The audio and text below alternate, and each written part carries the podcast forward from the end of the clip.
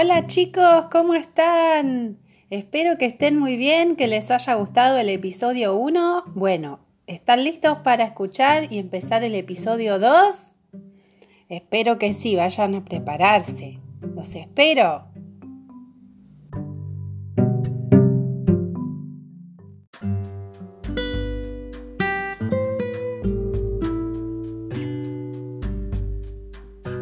Capítulo 4 Un cargo real. Ha llegado una misiva oficial. ¿Es para ti, Manuel? María Josefa estaba intrigada por saber qué decía esa carta para su hermano. No era habitual que en su casa de Madrid tocara la puerta un mensajero de gobierno. Sin moverse del escritorio, Manuel buscó un señalador para marcar la página de El contrato social, el libro de Jean-Jacques Rousseau que estaba releyendo. Tomó el cortapapeles de plata, quitó el lacre y desplegó la hoja medio amarillenta. ¿Y qué dice? Vamos, Manuel, no juegues a las intrigas conmigo. Tranquila, mujer, si no me dejas mirar, ni tú ni yo nos enteraremos de qué se trata. Manuel leyó en silencio. Bueno, parece que tendremos novedades. La ansiedad de María Josefa fue más fuerte que ella. Como hermana mayor, te ordeno que me digas qué dice ese bendito papel membretado. ¿Exiges? Bueno, suplico, por favor, Manuel. Pues no dice nada especial. Es solo una citación para una entrevista con el ministro de Hacienda español. ¿Y para qué? ¿Se puede saber? No, no se puede porque no lo dice. Ojalá sea para algo bueno. ¿Tendrá algo que ver con nuestro padre? Calma, Pepa. En un par de días lo sabremos. María Josefa no tuvo otro remedio que esperar. Manuel, en cambio, tenía cierta sospecha. Hacía tiempo que residía en Madrid, en la casa de su hermana y su cuñado. Había pasado por las universidades de Salamanca y de Valladolid, donde fue condecorado con la medalla de oro al recibirse de bachiller en leyes. Además, había obtenido un permiso papal para acceder a libros que estaban prohibidos para el común de los católicos, como los de Montesquieu, Voltaire y Adam Smith. Al latín que había aprendido en la escuela le sumó el francés, el inglés y el italiano. Se había interesado especialmente por las nuevas teorías económicas y había seguido con enorme atención lo ocurrido en 1789 durante la Revolución Francesa. Manuel había descubierto todo un mundo de pensamientos novedosos. Valores como la libertad, la igualdad y la fraternidad aparecían una y otra vez en sus lecturas y naturalmente en sus reflexiones. Y gracias a su cuñado José Calderón de la Barca, pudo entablar buenas relaciones con personajes más o menos cercanos a la corona. Por eso, que el gobierno español le ofreciera el puesto de secretario perpetuo del flamante Consulado de Comercio de Buenos Aires, y esto no lo tomó por sorpresa. Era esa la razón por la que el ministro de Hacienda lo había citado. El gobierno de España confiaba en él, para velar por sus intereses comerciales en un virreinato fundado apenas 17 años atrás.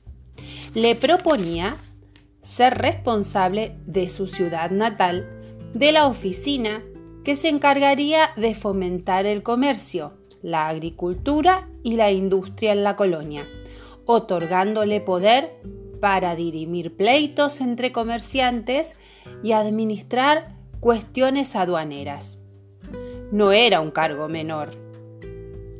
Al volver de la entrevista, otra vez en lo de su hermana, Manuel contó la buena nueva.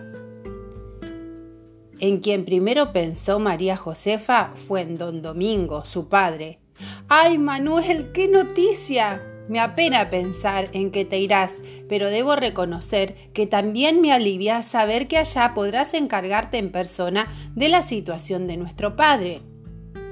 Lo último que sabemos de él es que sigue incomunicado.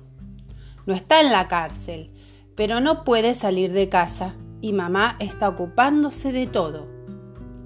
Los problemas de Domingo Belgrano, con la ley a causa de ciertas irregularidades en su actividad comercial no solo lo habían condenado a la pérdida de la libertad, también habían llevado a la familia a la ruina. Tenés razón, Pepa. Quizás estando en Buenos Aires pueda contribuir a acelerar ese proceso judicial. La decisión estaba tomada.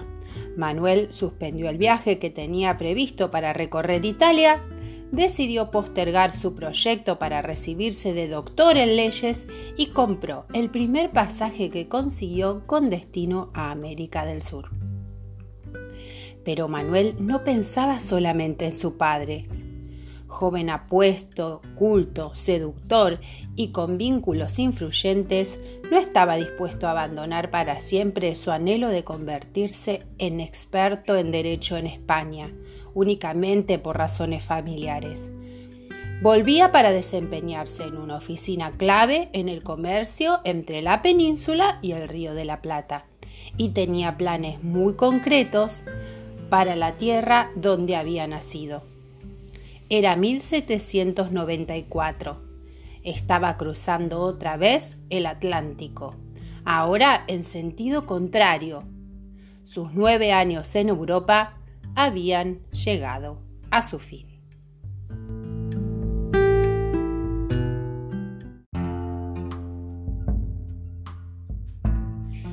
Capítulo 5 En alta mar Es así, querido Manuel. Las monarquías, tal como las conocimos cuando éramos niños, son cosa del pasado. Esas tiranías ya no se sostienen Pasé unas semanas en París y el clima allí es de gran efervescencia. Tuve la sensación de que en ese lugar se estaba gestando el futuro. Francia y América del Norte están marcando el camino. Tarde o temprano, la República se impondrá en todos lados. El caballero parisino viajaba a Buenos Aires por negocios y por las mañanas se cruzaba en cubierta con Belgrano. Los días se hacían eternos a borde del buque español y cualquier desconocido podía convertirse sin mucho preámbulo en compañero y confidente. Con la vista fija en el horizonte y dejándose llevar por el monótono vaivén de las olas, Manuel pasaba las horas eternas conversando en francés. Los hombres nacen y permanecen libres e iguales en derechos. El joven no pudo terminar la cita. Manuel era capaz de repetirla de memoria. Y las distinciones sociales solo pueden fundarse en la utilidad común. Claro que sí, completó Manuel, con una sonrisa complaciente. Hacía apenas cinco años que la Declaración Universal de los Derechos del Hombre y del Ciudadano había sido aprobada por la Asamblea Nacional Constituyente Francesa. Para los jóvenes inquietos como Manuel, era un texto de cabecera.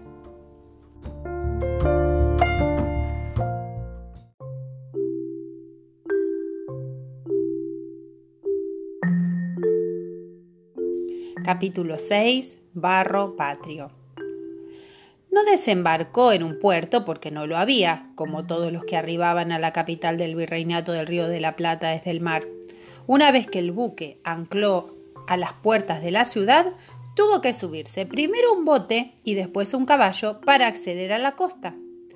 Un poco en carreta de ruedas grandes y un poco chapoteando en el agua, Manuel puso nuevamente pie en barro americano.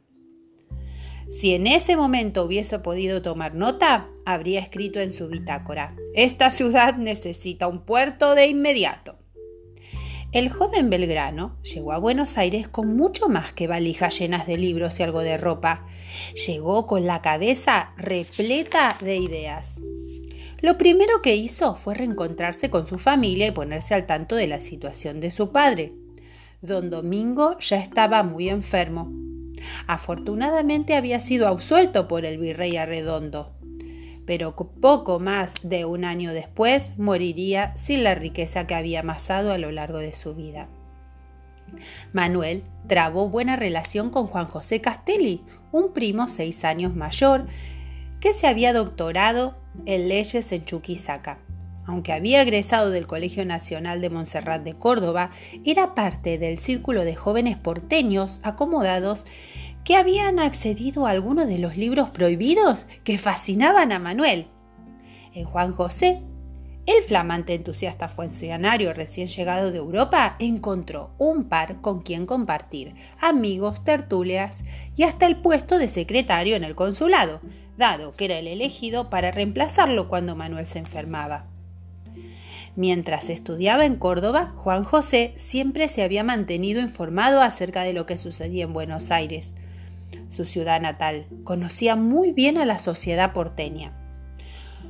Por eso no se sorprendió cuando, tras las primeras reuniones con los miembros del consulado, Manuel se mostró indignado.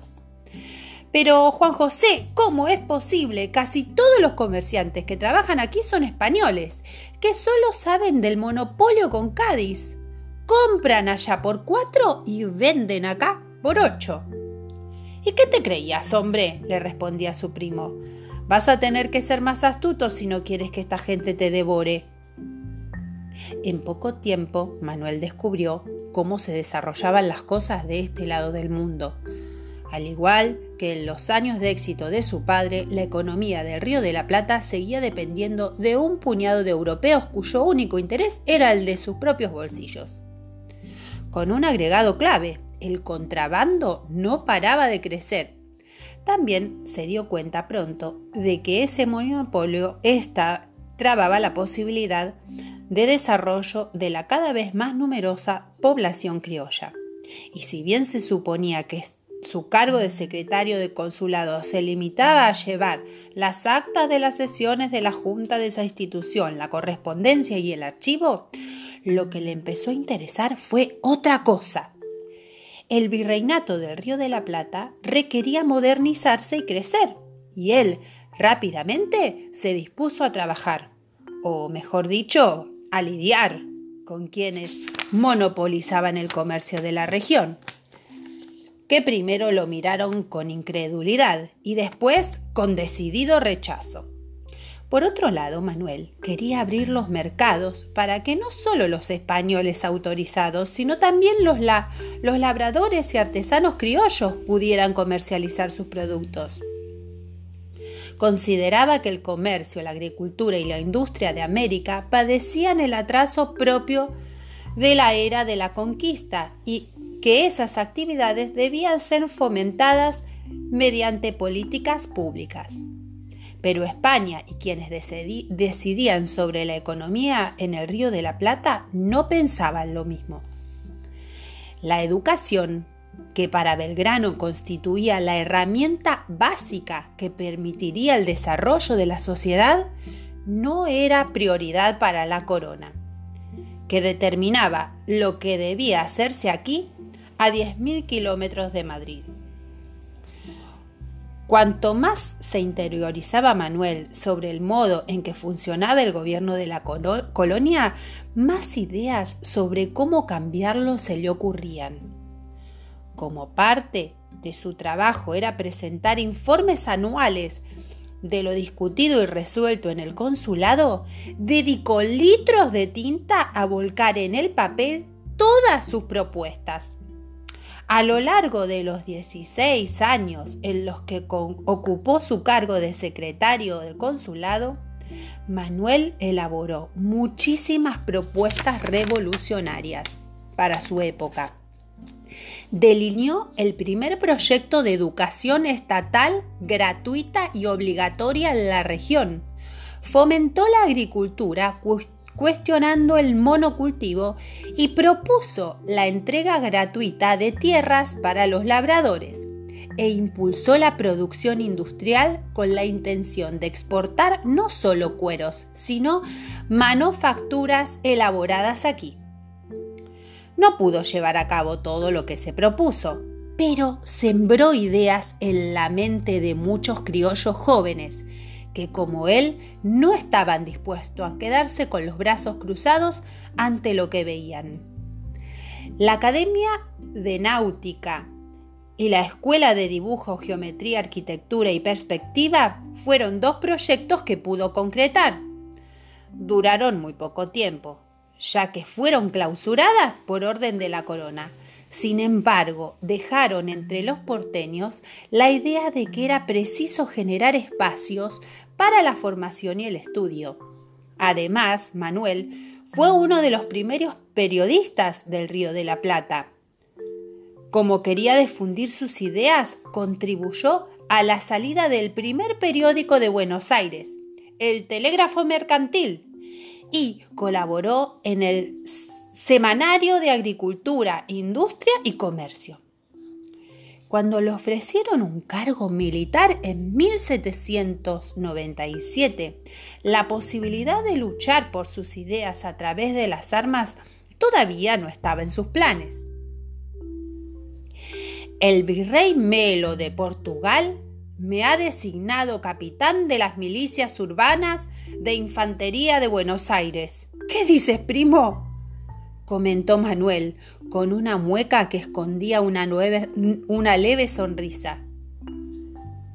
Juan José tomó el farol que iluminaba el escritorio principal, lo levantó con cuidado, lo acercó al rostro de su primo y con la mirada fija en esos ojos celestes y profundos comentó En España estudiaste mucho y te divertiste también, pero que yo sepa, no disparaste un solo tiro. ¿Estás seguro de que puedes tener a cargo un grupo de milicianos? Manuel se puso de pie, estiró su impecable pantalón blanco ceñido, acomodó el chaleco, hizo retumbar el taco de sus botas sobre el piso de madera de su oficina, se cuadró como si estuviese frente a una autoridad militar y preguntó ¿Y por qué no? Y aquí termina el episodio número 2. Espero que lo hayan disfrutado. Hasta la próxima.